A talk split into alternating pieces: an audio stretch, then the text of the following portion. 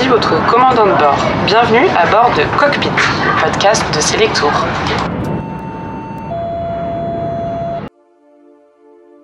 Salut, je m'appelle Kevin et je vais vous parler de l'Afrique du Sud. Bonjour à toutes et à tous, je suis Clémence et je suis ravie de vous accueillir dans ce cockpit en toute intimité pour parler voyage à travers le monde.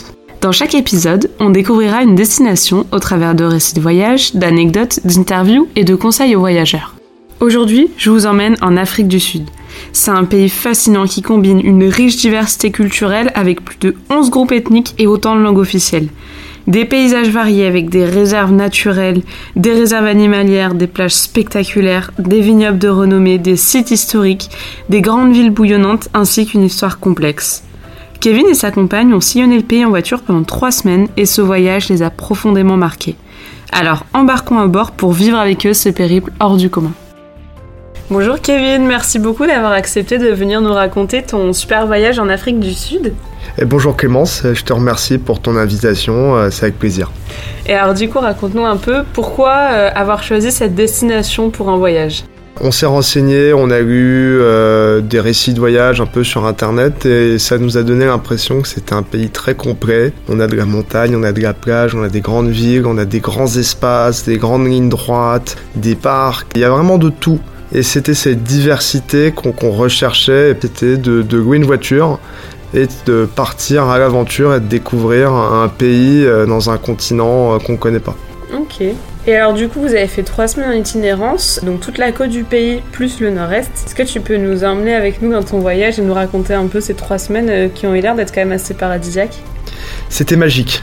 On a commencé par arriver au Cap, euh, le Cap qui est à l'extrême ouest du pays, c'est vraiment au bout du monde. Euh, c'est là qu'on a aussi le Cap de Bonne-Espérance, hein, le Ah point le le plus fameux. au sud de l'Afrique. Donc on y a passé trois nuits.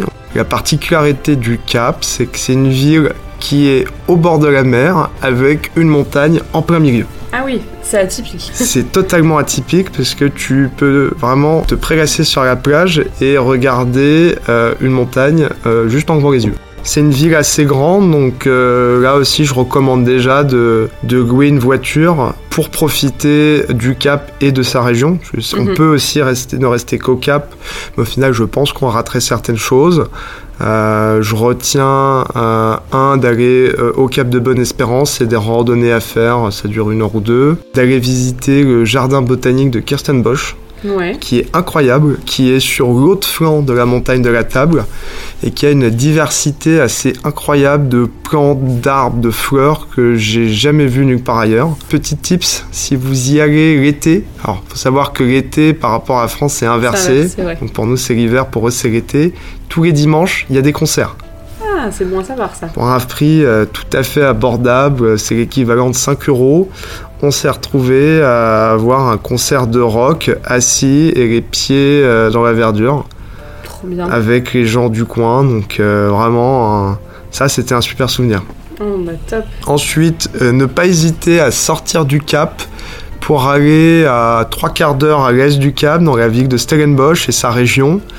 Il faut savoir que l'Afrique du Sud, c'est l'un des plus grands producteurs de vin au monde. Ouais, c'est vrai que c'est assez Ah. connu. Et euh, ils font des très bons vins. Ils ont une grosse production. Euh, nous, on a visité deux vignobles. On a pris un peu au hasard. On s'est arrêté. Euh, c'est des espèces de grands bâtiments victoriens, tout blancs, des grands domaines.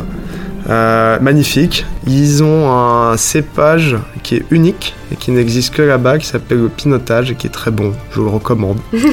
Donc après nos trois premières nuits au Cap, on a commencé notre périple. L'Afrique du Sud, c'est un pays qui est niveau routier, qui est très bien développé. Il y a des grandes autoroutes euh, toutes neuves. Donc c'était un vrai plaisir de rouler euh, et les gens ont une conduite assez douce, donc euh, no stress. On arrive à Wilderness, qui est la- un peu la porte d'entrée de la Garden Route, qui est un parc national assez grand qui offre des paysages absolument euh, magnifiques à voir en voiture, que je recommande vivement, parce qu'on peut s'arrêter à plein d'endroits et profiter de, paysages tout à fait magnifiques. Euh, pour ceux qui aiment la rando, euh, il y en a à foison. Pour ceux qui aiment le kayak, la randonnée, l'escalade, il y a de tout. Et c'est en ça que l'Afrique du Sud, c'est un pays magnifique, c'est qu'on peut faire euh, tout ce qu'on veut. Pour ceux qui aiment le surf, euh, je vous invite à vous diriger vers Jeffreys Bay, qui est un vrai spot de surf euh, connu des surfeurs. Ensuite, on s'est dirigé vers le parc national Ado, Ado Elephant Park, qui était notre euh, première étape dans l'Afrique du Sud des animaux.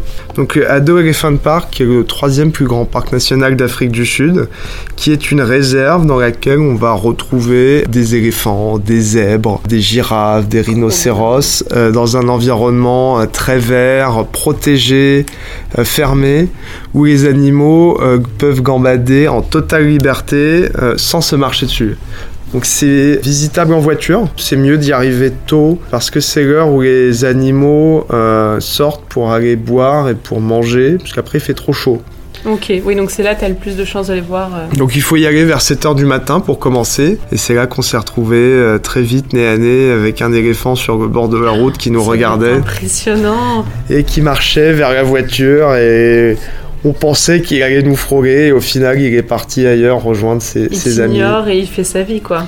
Il, il fait sa vie, il fait sa vie, il est chez lui Bah oui, et toi qui es chez euh, lui. on peut profiter, il nous laisse venir chez lui. Je recommande vivement de, de partir avec une paire de jumelles et si possible euh, de les acheter avec un petit accessoire qui permet de fixer son téléphone dessus. Comme ça, ça Ah. permet pour ceux qui n'ont pas un, un appareil photo euh, avec Avec un un- grand objectif bah, de profiter des jumelles et d'avoir des, des beaux souvenirs dans son téléphone. Ah, ça c'est un très bon tips, merci beaucoup. De Port Elizabeth, on a pris un vol intérieur pour se diriger à Johannesburg. Donc de Johannesburg, on est parti vers une ville qui s'appelle Graskop, qui est à 4 heures de route. Et là, je recommande d'y rester deux nuits parce qu'il y a énormément de choses à faire et à voir. Euh, Graskop est situé au bord du Blythe River Canyon, qui est le troisième plus grand canyon du monde. Ah Donc oui, pour ceux qui ont déjà vu Grand Canyon et qui s'étaient dit euh, qu'ils ont tout vu, ils n'ont pas vu Bad River Canyon. c'est vraiment incroyable. C'est un canyon qui est verdoyant. On peut y visiter et aller se balader dans des cascades. Il y a énormément de points de vue. euh, on peut s'arrêter en voiture. Et deux jours pour faire toutes les randonnées que propose euh, la région. Si je devais retenir une randonnée à faire au Blythe River Canyon, ça serait celles qui sont accessibles à partir du Blythe River Forever Resort. Pourquoi? Parce qu'il faut rentrer dans le complexe hôtelier pour accéder au point de départ des randonnées. Et c'est des randonnées qui peuvent... euh, Il y en a des dures, il y en a des faciles. Elles Ouais. peuvent durer entre 1 et 3 heures oui, donc pour tous les niveaux. euh, pour tous les niveaux et on a accès à des points de vue qui sont pas accessibles autrement, qui sont absolument magnifiques. Notamment le, le point de vue des Tree Roundevels, qui est une formation euh, géologique totalement atypique où on a une trois espèces de chapeaux qui se succèdent l'un après l'autre. Ah ouais, Donc assez, euh, assez, assez intéressant à regarder. Pour vos nuits à Graskop, euh, je conseille vivement de réserver euh, un restaurant parce que ça reste un tout petit village au milieu de nulle part et il y a à peu près deux restaurants. Et alors après Grasscop, où est-ce que vous avez continué votre aventure? Après Graskop, on a entamé notre euh, périple et notre principale destination. Si je devais retenir une destination, c'est le parc Kruger. Parce que le parc Kruger, c'est absolument magique. On a pu voir ce qu'on appelle le Big Five, qui sont euh, bon, les cinq plus connus. On a le lion, l'éléphant, le buffle, le rhinocéros et le léopard. On a vu les 5, on a même vu les 8 parce qu'on pourrait rajouter les hyènes, on pourrait rajouter les girafes, on faut penser aux petits impalas aussi Ouais. qui se baladent en troupe et qui sont magnifiques. Et euh, on est passé euh, de longues heures à arrêter au bord de la route à regarder ce qui se présentait à nous. Parce qu'encore une fois, c'est et c'est euh, ce que nous a raconté un, un guide dans le parc Kruger, c'est que c'est les animaux qui qui se montrent plutôt que nous Mm. qui les trouvons. Je pense qu'il faut vraiment y rester euh, au moins 4 nuits, voire plus, pour prendre le temps Prendre le temps de, hein, euh, profiter, de profiter du parc. Il est immense. On a vu des lions, on a vu des léopards. Les léopards, ils sont assez durs à trouver parce qu'ils ils dorment dans les arbres. Donc il faut avoir l'œil. Les rhinocéros et les éléphants, bon, ils sont assez massifs, donc c'est Assez assez, facile de les trouver. On a passé des, des heures euh, à les regarder. C'est- incroyable. Ça doit être émouvant de, émouvant. voir ça. Ouais. J'avais la petite l'œil euh, la première fois que je les ai Ouais, regardés. On a fait un morning walk Le morning walk, c'est une marche qui commence au lever du soleil et avant le lever du soleil, dans le bush, qu'ils appellent le bush, c'est le... la savane. Ouais. C'est très vert. Ça ressemble pas forcément à ce qu'on pourrait. Ce que moi j'avais, l'image de l'Afrique, c'est des grandes plaines avec une terre rouge. L'Afrique du Sud, c'est très vert. D'accord. On a fait aussi un safari en voiture de nuit. Pourquoi de nuit? Parce que c'est l'heure où les félins sortent. Ah. Parce qu'il fait trop chaud la journée. Donc c'est là qu'on a vu des lions, on a vu des hyènes et c'est là où on a vu les léopards. On est parti directement à Johannesburg. C'est une ville qui est très grande, donc euh, il faut pas hésiter à sélectionner les endroits où on a envie de se rendre. Euh, nous, on a fait le choix d'aller visiter Soweto, qui Ouais. est le plus grand township d'Afrique du Sud, qui est aussi grand que Paris. Et on l'a visité avec des guides à vélo. Township, c'est les bidonvilles, c'est ça? Townships, c'est les anciens quartiers où ne pouvaient vivre que les populations noires à l'époque de l'apartheid. Et justement, c'est vrai que l'Afrique du Sud, c'est un pays qui a une histoire qui est très marquante, avec notamment l'apartheid. Est-ce que tu ressens encore les conséquences et le poids de cette histoire aujourd'hui quand tu visites le pays? Oui, vraiment, je dirais que peu importe l'endroit où on est en Afrique du Sud, on ressent vraiment ce clivage entre les populations blanches et les populations noires. D'un côté, euh, les populations blanches qui vivent dans des quartiers sécurisés, très propres, avec des belles maisons et des grosses voitures.